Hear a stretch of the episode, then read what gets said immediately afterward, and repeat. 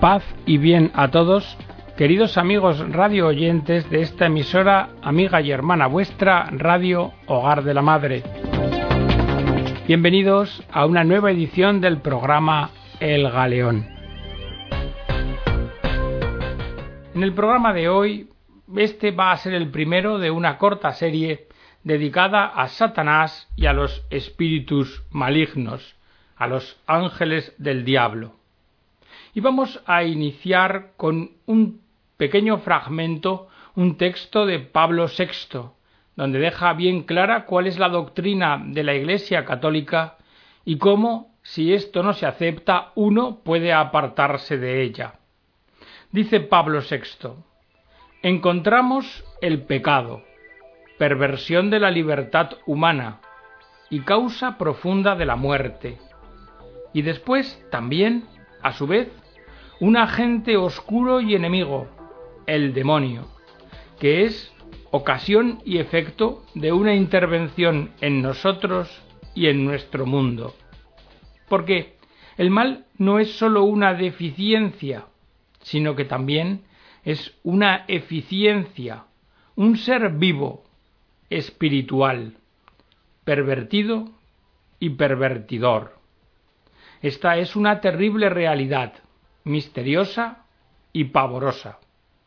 Es por esto que se sale del cuadro de la enseñanza bíblica y eclesiástica quien se niega a reconocerle como existente, o el que hace de él un principio subsistente que no tiene como toda criatura su origen en Dios, o incluso quien explica al diablo como si fuera una pseudorealidad, una personificación conceptual y fantástica de las causas de nuestras desgracias, causas ignoradas. Bien, vamos a tratar con este programa y los sucesivos de ayudar a los fieles católicos y a todas las personas que se interesan por las enseñanzas de la Iglesia a comprender el verdadero sentido de la doctrina sobre Satanás y sus secuaces. Y lo vamos a hacer con un documento elaborado por el cardenal don Jorge Medina Estevez. Pero tropezamos en este intento de dar a conocer el verdadero sentido de la doctrina de la Iglesia con algunas dificultades.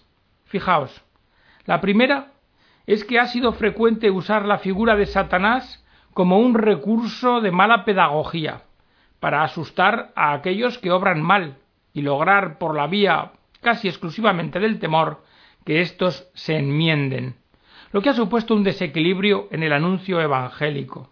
La segunda dificultad deriva de las representaciones plásticas de Satanás. Satanás es un ser espiritual e incorpóreo, pero los artistas, claro, lo han revestido con apariencias terroríficas y monstruosas, y sin duda con sana intención. Pero debe quedar claro que todas esas imágenes, por más que sean espantosas y repugnantes, se quedan cortas. No son más que un pálido reflejo de los terribles efectos que puede producir en las almas de los hombres la influencia corruptora del demonio. Y una tercera dificultad nace del concepto de la acción de Satanás cuando se desvincula de el pecado, cuando se desvincula de la maldad objetiva de los actos personales, cuando se entiende como si fuera un poder externo de tipo de maleficio que se podría anular o esquivar por medio de artes mágicas, pero sin tener nada que ver con la corrección moral de aquel que se supone que es objeto de las asechanzas diabólicas. Todo esto son dificultades para entender la doctrina de la Iglesia.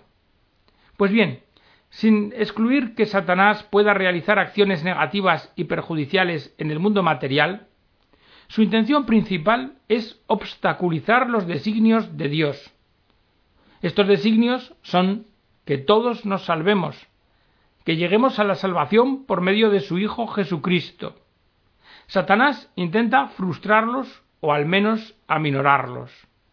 Por esto, la acción de Satanás es la antisalvación. Él lo que hace es buscar nuestra condena. Comenzaremos con una frase del apóstol San Juan. Sabemos que somos de Dios y que el mundo entero yace en el maligno. Es decir, el apóstol San Juan nos está diciendo que el mundo está bajo su poder, que le pertenece. Y es claro que la realidad, si os fijáis, no desmiente esta afirmación. En el mundo, ¿acaso no reina la mentira generalizada, violencias de todo tipo, idolatría del dinero con las consecuencias que están a la vista de todos? El asesinato cada año de millones de criaturas en el vientre de sus madres con la complicidad de las autoridades y de las legislaciones, el desenfreno en el ejercicio de la sexualidad, la corrupción política a todos los niveles y en el manejo de los bienes públicos y privados, el socavamiento de la familia a través de la legalización del divorcio, del estatus legal de las uniones de hecho e incluso de las personas homosexuales, la persecución religiosa, las distintas formas de tiranías ante las cuales se calla porque quienes las ejercitan son poderosos, el silenciamiento de Dios y de su santa ley. Pero frente a esto, también hay que decirlo, en el mundo existe mucho bien por la gracia de Dios, y este bien es fruto de la redención de Cristo, y hay numerosos testimonios de fe, de coherencia con el Evangelio, e incluso de acciones heroicas. Es justo reconocerlo, y debemos alabar a Dios y darle gracias por ello. Pero sería una enorme ingenuidad ignorar la pavorosa presencia del mal, fruto de la acción directa o indirecta del maligno. Y en este punto debemos tener algo presente. La lucha contra Satanás recorre toda la historia de la salvación, desde el primer pecado, el pecado original, hasta el anuncio profético del Apocalipsis, en el que el dragón infernal, viéndose derrotado, se va a hacer la guerra contra el resto de la descendencia de la mujer, contra los que guardan los preceptos de Dios y mantienen el testimonio de Jesús.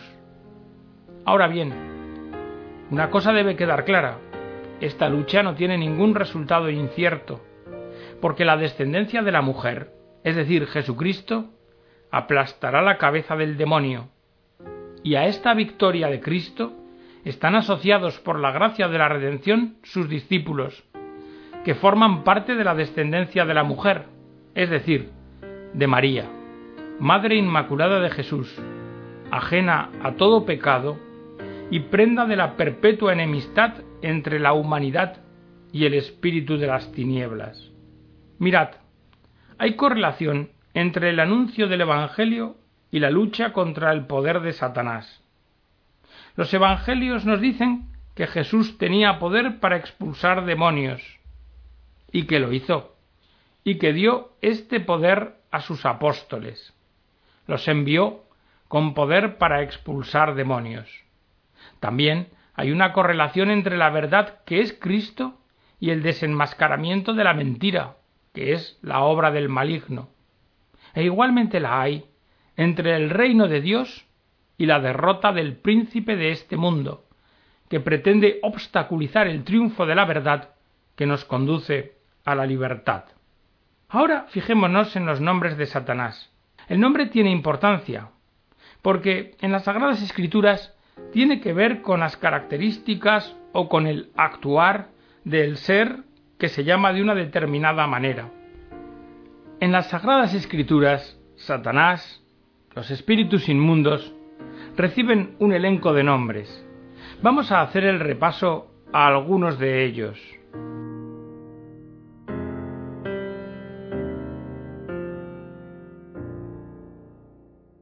Satanás significa adversario, enemigo, acusador. El maligno es el adversario de Dios, se opone a los proyectos de Dios, trata de destruir o subvertir el buen orden que el Creador ha puesto en su obra, y especialmente trata de impedir lo que se refiere a los designios de salvación de Dios con respecto a la humanidad, pues ésta cayó por el pecado, pero fue redimida por la acción salvífica del Hijo de Dios hecho hombre, Jesucristo nuestro Señor. Si leéis el libro de Job, veréis cómo Satanás descarga sobre él toda suerte de desgracias, con el propósito de inducirlo a que se rebele contra Dios, y que rechace los designios divinos, aunque no lo consigue. Diablo. Diablo es una palabra semejante a Satanás. También significa acusador, detractor, uno que se atraviesa, que estorba, que pone tropiezos. Legión.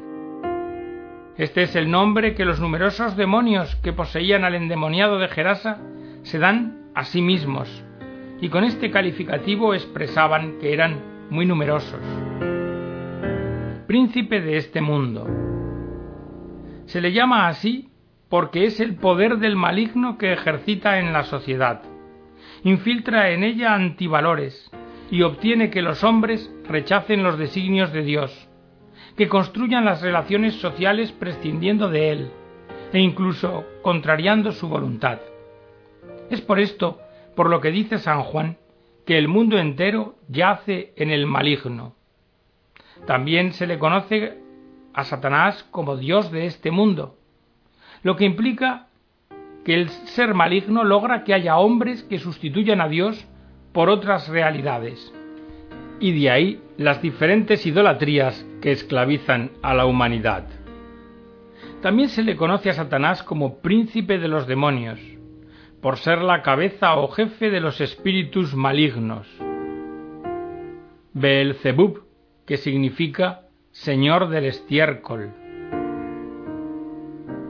Padre de la mentira, porque esta es la acción más característica del maligno. Hay especialmente dos ocasiones en las que Satanás actúa como el gran mentiroso. Lo fue en la tentación de los primeros padres en el Edén, cuando les sugirió que Dios era un embaucador y un envidioso. Y también cuando tentó al propio Jesús, ofreciéndole aquello que no le pertenecía, a cambio de que se le tributara un homenaje de adoración. Este atributo del demonio, la mentira, explica la razón profunda de por qué es el enemigo de Jesucristo, pues Jesús, el Señor, es la verdad, Frente a ello, la mentira es la confusión, el engaño, el culto a las apariencias. Satanás es el pecador desde el principio, nombre que alude a la rebelión original que puso a los demonios en radical oposición a Dios, un rechazo en el cual perseveran y en el que perseverarán para siempre. También se le conoce como el tentador, porque induce a los hombres generalmente a través del engaño, a apartarse de los caminos de Dios. En una u otra forma, el demonio ofrece, vende felicidad y alegría allí donde éstas no se encuentran. San Pedro nos lo presenta como un león rugiente que busca a quien devorar, y a quien hay que resistir con la firmeza de la fe, es decir, con la verdad. Y San Pablo, cuando describe la vida cristiana, lo hace como una lucha frente a las insidias del diablo, pero sin olvidar nunca que Dios es fiel y que no permitirá que seamos tentados por encima de nuestras fuerzas. Antes bien, dispondrá que con la prueba haya modo de poder resistirla. Pero tampoco debemos pensar que todas las tentaciones que vivimos provienen directamente del demonio.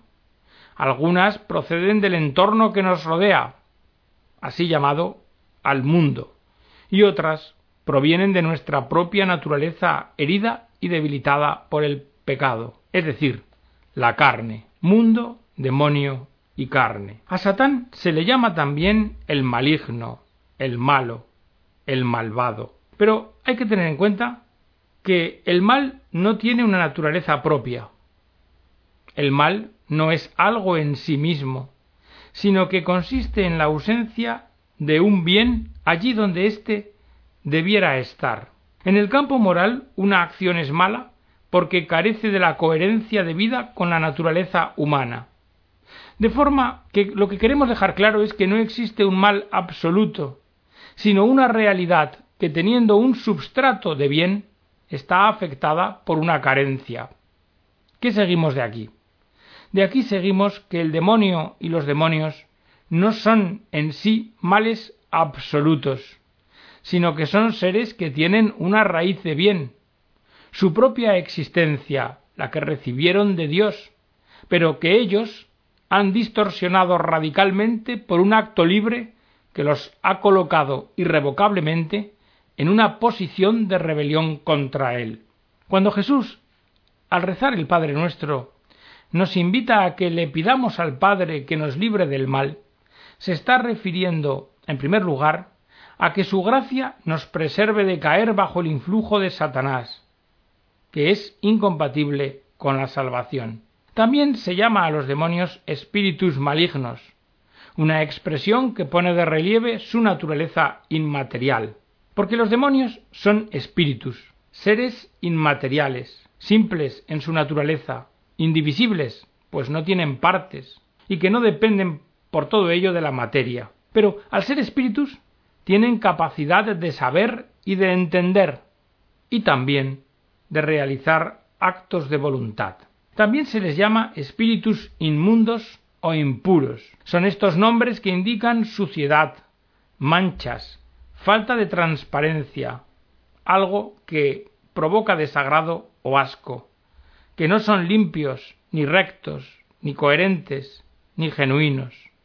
En el fondo, la inmundicia y la impureza son lo contrario a la verdad de cada ser, y la verdad de cada ser es la coherencia con su propia naturaleza y con el destino que Dios ha impreso en cada criatura. Satanás también es llamado el homicida desde el principio. Este calificativo tiene que ver con el pecado cometido por nuestros primeros padres, que lo fue a instigación suya, que trajo la muerte al mundo y que de ellos pasa a todos los hombres. El pecado es considerado una enfermedad e incluso como una cierta muerte del alma.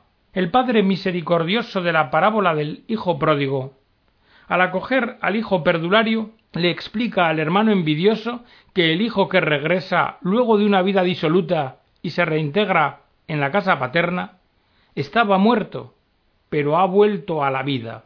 Este calificativo, por tanto, de Satanás, homicida desde el principio, incluye una severa advertencia de Jesús acerca de aquellos que causan escándalo, y especialmente a los pequeños.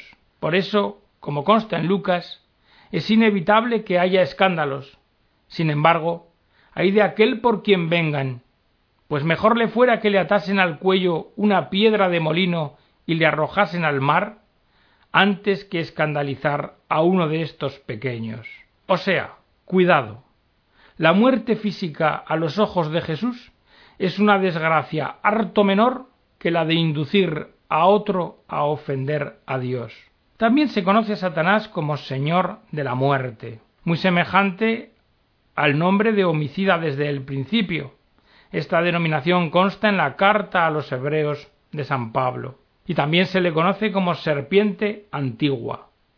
Esta es una imagen relacionada con la tentación a los primeros padres en el paraíso, en la que el demonio se presentó bajo la apariencia de una culebra. Las Sagradas Escrituras destacan como característica del tentador su astucia, es decir, su habilidad para engañar y a través del engaño para seducir. Las serpientes, muchas de las cuales poseen venenos letales, son consideradas como reptiles sumamente peligrosos cuya agresión puede causar la muerte. En un sentido espiritual, el pecado también es una forma de muerte, puesto que se opone a la gracia deificante en la que consiste, según la luz de la fe, la vida verdadera. También se conoce al demonio como Belial, palabra que evoca una maldad muy grande, como adversario de Cristo y de su obra salvadora. Se le llama enemigo o adversario, y es el calificativo que el mismo Jesús le aplica en la parábola del trigo y la cizaña, porque el contexto es la obra de Dios destinada a un buen resultado y a la que Satanás se opone. Conlleva una advertencia, pues, para no imaginar que el camino de la vida cristiana se desenvuelve sin oposiciones, y esto tanto vale para la vida personal como para la vida de la comunidad eclesial. Dios de este mundo. Se le llama así en una expresión que sugiere el altísimo grado de influencia nefasta que Satanás ejerce en la comunidad humana porque ésta, en diversas formas, acepta y rinde culto a antivalores, o sea, a conductas que están reñidas con la verdad de la naturaleza del hombre y la voluntad de Dios. Y por último, aludiremos a la denominación de Señor del poder de las tinieblas. Con esto se apunta a la oscuridad que rodea la acción de Satanás, que siempre busca un entorno propicio para la confusión. No hemos querido agotar las denominaciones ni tampoco los textos que aluden a Satanás, pues más de 150 veces aparece referido en el Nuevo Testamento. Pero, ¿quién podrá después de leer estos textos sagrados poner en duda la existencia de los espíritus malignos o de su nefasta acción sobre los hombres? Acordaos, si no, si dudáis de las palabras del propio Jesús. Simón, Simón, Satanás os busca para sacudiros como se hace con el trigo, pero yo he rogado por ti a fin de que tu fe no desfallezca, y tú, una vez convertido, fortalece a tus hermanos. Por esto, amigos, recordemos las palabras de San Pedro. Sean sobrios y estén alerta, porque el adversario de ustedes, el diablo, anda rondando como un león rugiente, buscando a quien devorar resístanle firmes en la fe, considerando que los hermanos de ustedes, esparcidos por el mundo, soportan las mismas pruebas. El Dios de toda gracia que los llamó en Cristo a su gloria eterna, después de un breve padecer, los perfeccionará y afirmará, los fortalecerá y consolidará. A Él la gloria y el imperio por los siglos de los siglos. Sí, la vida cristiana es lucha. Y en esa lucha, como ya señalaba San Agustín, hay tres elementos. El mundo, la carne y el demonio. Nos va a ser muy útil recordar ahora las palabras de la carta de San Pablo a los Efesios. A ellos les recuerda, no es nuestra lucha contra la sangre y la carne, sino contra los principados, contra las potestades, contra los dominadores de este mundo tenebroso, contra los espíritus malos de las alturas. Tomen pues la armadura de Dios para que puedan resistir en el día malo, y venciendo en todo, se mantengan firmes. Estén pues alerta, ceñidos sus lomos con la verdad, revestidos con la coraza de la justicia, y calzados los pies prontos para anunciar el Evangelio de la paz. Embracen en todo momento el escudo de la fe, con el que puedan apagar los dardos ardientes del enemigo. Tomen el yelmo de la salvación y la espada del Espíritu, que es la palabra de Dios, con toda suerte de oraciones y plegarias, orando en todo tiempo en espíritu, y para ello velando con toda perseverancia y súplica por todos los santos. Pero recuerden como escribió Juan, recuérdenlo también. El triunfo pertenece a Jesucristo. Ánimo, yo he vencido al mundo. Y hasta aquí, queridos amigos, la edición del programa de hoy, esperando que haya sido de vuestro agrado y haya servido para vuestra edificación. Os emplazamos a la próxima edición, deseándoos a todos la bendición de Dios.